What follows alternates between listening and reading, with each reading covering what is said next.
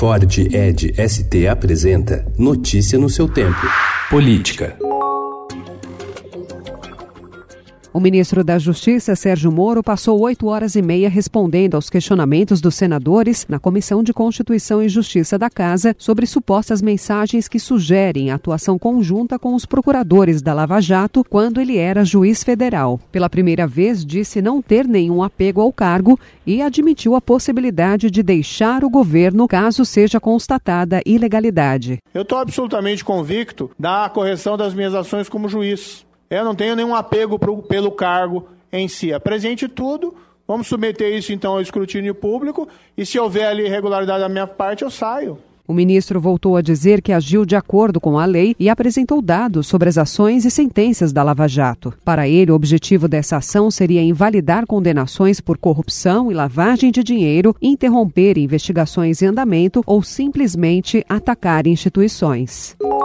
Dos 40 senadores que falaram na audiência, 27 deles intensificaram a defesa do ministro da Justiça. Os maiores ataques foram do PT. Ao líder do Partido dos Trabalhadores na Casa, Humberto Costa, de Pernambuco, Moro afirmou que não iria responder por ter considerado as declarações do parlamentar ofensivas. O petista disse ao ministro que tivesse humildade para pedir demissão. Não cabe uma pessoa com as acusações graves como essa ser o chefe da Polícia Federal. Peça desculpa ao povo brasileiro.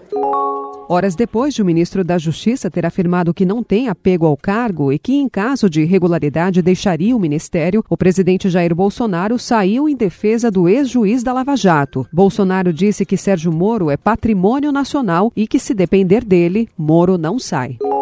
E a Polícia Federal identificou a atuação de um hacker que tentou se passar pelo ministro da Justiça e Segurança Pública Sérgio Moro e mandou mensagens para terceiros em nome do ex-juiz da Operação Lava Jato. Uma das mensagens foi enviada no dia 4 de junho a um funcionário do próprio gabinete de Moro depois de ativar uma conta no Telegram, aplicativo de trocas de mensagens via internet. O ministro da Justiça afirma ter saído do Telegram em 2017, quando a sua conta foi excluída.